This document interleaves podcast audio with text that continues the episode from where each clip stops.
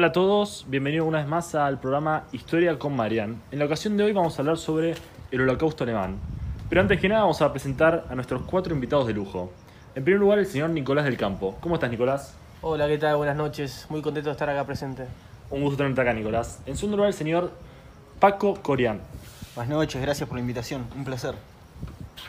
Tenemos también aquí a un nieto de sobreviviente del holocausto alemán, el señor Tomás Pereira. Hola, buenas noches, ¿cómo estás? Un gusto tenerte acá, Tomás. Y por último, a la señora María Rabinovich. Hola, un gusto. Gracias por recibirnos. Un gusto. Bueno, antes que nada, vamos a comenzar hablando sobre el holocausto alemán. Nicolás, ¿nos podría dar una breve introducción de lo que fue el holocausto alemán y qué significó? Me encantaría, Mariano. El holocausto consistió en la matanza y persecución de judíos entre 1939 y 1945 en Europa por parte de la Alemania nazi. Liderados por su Führer, Adolf Hitler, este régimen nazi logró instalarse en el gobierno alemán y ganarse todo el apoyo de su pueblo ante esta causa. Durante la Segunda Guerra Mundial, los nazis crearon campos de concentración en donde obligaban a vivir y a trabajar a los judíos en condiciones completamente miserables, estando aislados de la población y finalmente siendo asesinados. Se estima que fueron asesinados 11 millones de judíos, entre otros grupos, comunistas, homosexuales, gitanos y muchos más. Muchísimas gracias, Nicolás. Ahora, Paco, ¿nos podría hablar más o menos del contexto, las causas del holocausto alemán, por favor? ¿Cómo no? Eh, esto comienza en el año 1932, cuando el Partido Nacional Socialista Alemán, eh, o mayormente conocido como nazi, llega al poder a través de las urnas, con el propósito de transformar la política y la economía de la nación, que sin lugar a dudas venía en decadencia después de la Primera Guerra Mundial y el conocido Tratado de Versalles. En medio de la crisis económica que atravesaba el país, las ideas políticas de estilo radical y claramente extremistas tuvieron un claro efecto en la sociedad. Y con la ayuda eh, de una poderosa campaña de propaganda que mostraba Hitler y el partido nazi, eh, llegaron al corazón de la sociedad como la esperanza de reestructurar Alemania, adquiriendo un terreno político muy poderoso en el país, donde en el año 1932 eh, pudieron lograr eh, ganar las elecciones y en enero de 1933 asumir el poder. El partido nazi se fundó más que nada bajo los ideales de las personas estaban determinadas por su raza, y como tal existían razas superiores y otras inferiores. En este caso, la raza aria era considerada como la raza dominante, mientras que los judíos eran vistos como inferiores. Desde su llegada al poder, eh, los nazis generaron una campaña de discriminación, contra los judíos específicamente, que fueron escalando progresivamente y que se caracterizó por las estrictas medidas económicas y la propaganda antisemita. La llegada al poder de los nazis eh, también marcó el comienzo de los campos de concentración. El primer campo destinado para, para presos políticos se llamó Dachau y se estableció en Alemania en 1933. Muchas gracias, señor Corián. Nos diste acá a todos una amplia visión de lo que era el contexto de la Alemania nazi, así que muchísimas gracias. por favor. En tercer lugar vamos a hablar con la señora María Rabinovich, que nos va a contar un poco de cuáles fueron las consecuencias del holocausto alemán. Bueno, la principal consecuencia que podemos mencionar es la gran cantidad de personas que fueron asesinadas en el holocausto. Los nazis no solo se concentraron en los judíos, sino que dentro de las víctimas se encuentran esclavos, gitanos, homosexuales, comunistas y otros grupos. Se exterminó una gran parte de la población judía, lo que debilitó mucho a esta religión hasta el día de hoy. Además, luego de estos acontecimientos se vio afectada la opinión que el mundo tiene acerca de la raza alemana en la historia, tanto que comenzaron procesos de espionaje y captura de algunos militares nazis, y sus símbolos se convirtieron en una vergüenza nacional y en tabú. Por otro lado, hubo un cambio en la actitud y mentalidad judía, a partir de esta sensación de que las nacionalidades as- aliadas no habían luchado para salvarlos. Se sentían solos y que nadie había estado para ellos en algo que podría haber sido evitado. Cuando terminó la Segunda Guerra Mundial, la mitad de los judíos del mundo vivía en Estados Unidos, y en 1947 la Sociedad de Naciones aprobó la participación de Palestina en dos estados y nació el gran consuelo de los judíos, el Estado de Israel. Bueno, ahora vamos a seguir con el señor Tomás Pereira.